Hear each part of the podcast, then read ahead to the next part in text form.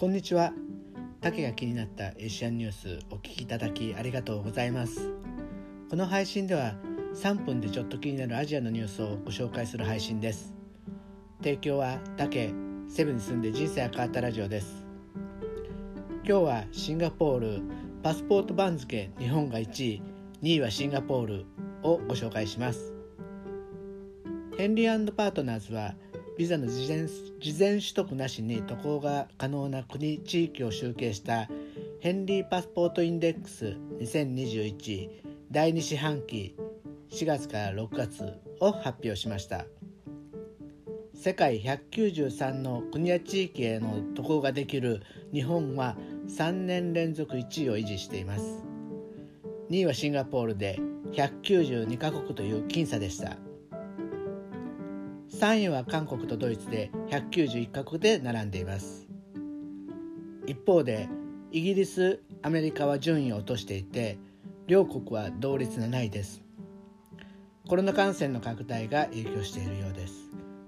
最下位はアフガニスタンで事前のビザ取得以外では26カ国しか訪問できません。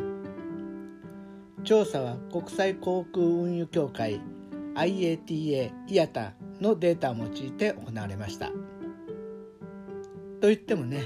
えー、今はね日本人に対して入国制限を行っている国は世界中で93カ国あるんですよ。まあ、なかなか簡単に海外旅行は海外旅行と海外に行くことはできないです。またね今後は日本はまだね実施予定のないワクチンパスポートの導入も議論されると思います。これはワクチンの接種記録を、まあ、スマホやパスポートなどに、えー、記録を残して入国審査に加えるかどうかっていう議論で実は私たちねあのフィリピン本国からも、えーまあ、こうやって海外にあの視点視点というか支社があるんですけど、えー、世界各国の対応の情報を私たちはフィリピンに、えー、送ってますだからフィリピンでも検討されてるっていうことですね。アメリカやイギリスなどねワクチン接種で感染者が下がっているからこのワクチンパスポートは有効かもしれないですけど、まあ、ワクチン自体には副反応もあるんで日本は接種を受ける受けないは本人の判断でありそれによる不利益が起こらないよう政府として対応していかないという姿勢を貫いてます。まあね本当に早く海外行けるようになってほしいです。